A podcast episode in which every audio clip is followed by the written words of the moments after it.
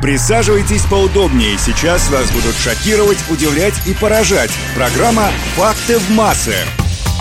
Всем привет! Сегодня отмечается Всемирный день видеоигр, и я подготовила для вас несколько интересных фактов на эту тему. Факты в массы. Ученые доказали, что любители видеоигр в определенных ситуациях реальной жизни быстрее принимают правильные решения. Хирурги, которые регулярно играют в видеоигры, делают на 37% меньше ошибок в операционных и выполняют задачи быстрее, чем их коллеги. В Южной Корее считается незаконным, если ребенок до 16 лет за полночь играет в видеоигры. Робби Уильямс настолько любил видеоигры, что назвал своих детей в честь персонажей видеоигр Зельда и Коди.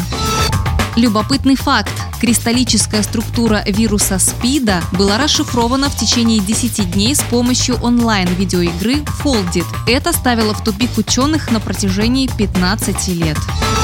Установлено, что видеоигра Sparks, которая разработана для лечения депрессии, действует лучше, нежели консультации со специалистом.